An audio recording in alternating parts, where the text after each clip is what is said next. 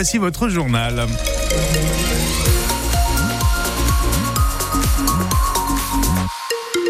Météo pour aujourd'hui, un peu de soleil cet après-midi, oui, mais encore pas mal de nuages ce matin et pas plus de 1 petit degré pour les températures maximales de cet après-midi. Votre journal de 8h, Marie-Ange Lescure, Boris Compin. Et vous venez de le dire, Nicolas, les températures vont encore rester en dessous de zéro pendant la plus grande partie de cette journée en Touraine. Et pour euh, certains habitants, ces températures négatives sont une période particulièrement difficile. Tours est la ville de la région Centre-Val de Loire avec la plus grande proportion de passoires thermiques. 40% des logements auraient un diagnostic énergétique E F ou G, c'est-à-dire les plus mauvais. Et dans les logements les plus mal isolés, eh bien l'humidité est particulièrement pénible et la facture pour se chauffer, évidemment, au fur et à mesure devient de plus en plus élevée. C'est le cas dans le quartier du Vieux Tour. Irène Prigent a rencontré des habitantes. Elles décrivent un quotidien invivable. Louise a 80 ans. Elle vit sous les toits dans un appartement situé rue de la Grille dans le Vieux Tour.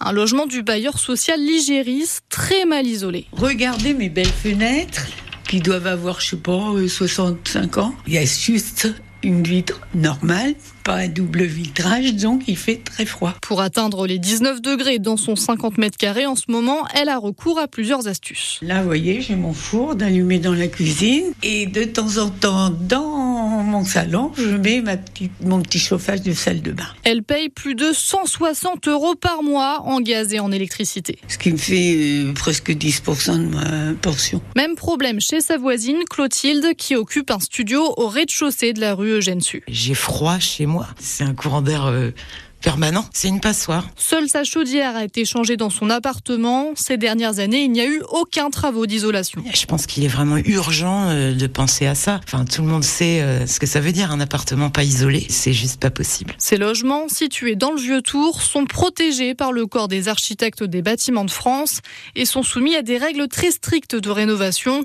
Contacté, l'Igéris, le bailleur, assure qu'un plan de réhabilitation devrait bien commencer dès l'année prochaine et s'étendre jusqu'en 2027. Reportage dans le vieux tour d'Irène Prigent. Le nouveau Premier ministre Gabriel Attal s'attelle maintenant à la formation de son futur gouvernement. Oui, à 34 ans, le plus jeune Premier ministre de l'histoire de la République doit donc désormais composer son équipe gouvernementale avec deux consignes, réarmement et régénération souhaitées par Emmanuel Macron.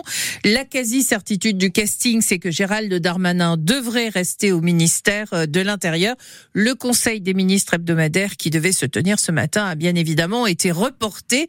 Sitôt la passation de pouvoir hier à Matignon, Gabriel Attal s'est rendu dans le Pas-de-Calais, euh, touché, vous le savez, depuis plusieurs semaines maintenant par les inondations. Quant à Elisabeth Borne, elle, elle retourne à l'Assemblée nationale où elle va occuper le siège de député du Calvados qu'elle avait gagné en 2022 les policiers ne veulent pas être privés de congés pendant les Jeux Olympiques. Oui, le syndicat de policiers Unité SGP Police s'appelle à manifester ce matin à Paris dans un courrier daté du 22 décembre. Le ministre de l'Intérieur, Gérald Darmanin, leur a expliqué, en tout cas aux organisations syndicales, qu'aucun congé ne serait accordé pendant toute la période des JO, c'est-à-dire du 26 juillet au 11 août, et en plus que les fonctionnaires devront prendre au maximum deux semaines de congé entre le 15 juin et le 15 septembre. Les explications de David Di Giacomo. Ils organisent leur propre cérémonie d'ouverture en guise d'avertissement. Plusieurs centaines de policiers vont défiler symboliquement ce matin à Paris dans quatre bus à Impérial. Ils craignent que le ministre de l'Intérieur mette des policiers en grande difficulté s'il ne leur accorde aucun congé pendant toute la durée des Jeux. Grégory Joron est le secrétaire général du syndicat Unité SGP Police. Il y a des décisions de justice qui s'imposeront de toute façon de fait euh, à notre institution et pour les respecter, nos collègues devront être en congé. Des fonctionnaires de police euh, qui sont divorcés et, et qui ont des gardes euh, ou totales ou alternées et qui pourront peut-être pas faire garder leur enfant. Il y a plein de questions comme ça qui se posent. Qu'est-ce qu'on leur a apporté comme solution en termes de social aujourd'hui? Aucune. Si on n'a pas de réponse, on s'arrêtera pas là, évidemment.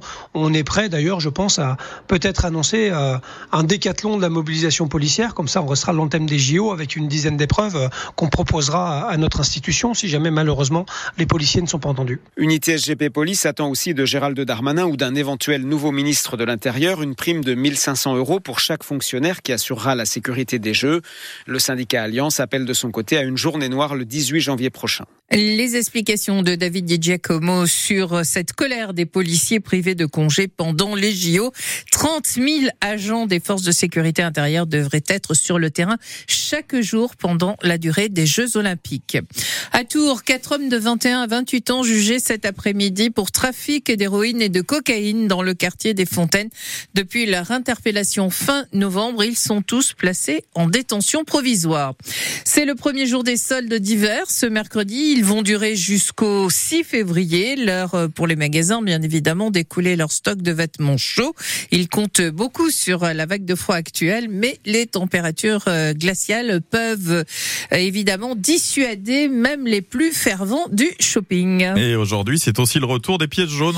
L'opération de collecte de fonds pour améliorer le quotidien des enfants et des jeunes adultes hospitalisés débute en effet aujourd'hui. Elle se poursuivra jusqu'au 4 février. Vous pouvez donner vos petites pièces et même des gros billets dans 8000 euh, bureaux de poste partenaires de l'opération, mais également dans les supermarchés comme euh, Auchan et Carrefour. Vous pouvez aussi faire un don via Internet.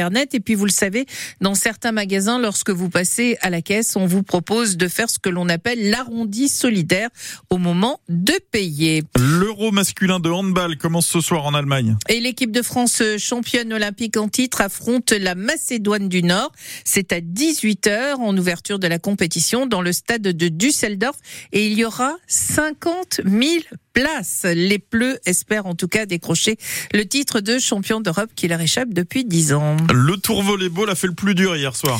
Alors en battant Géchoff à domicile hier soir à l'occasion de la cinquième journée de Ligue des Champions, les Tourangeaux sont désormais tout proches d'une qualification pour les playoffs. Au match aller en Pologne, ils avaient déjà créé l'exploit. Ils s'étaient imposés 3-7 à 1 au match retour hier dans la salle Grenon pleine à craquer.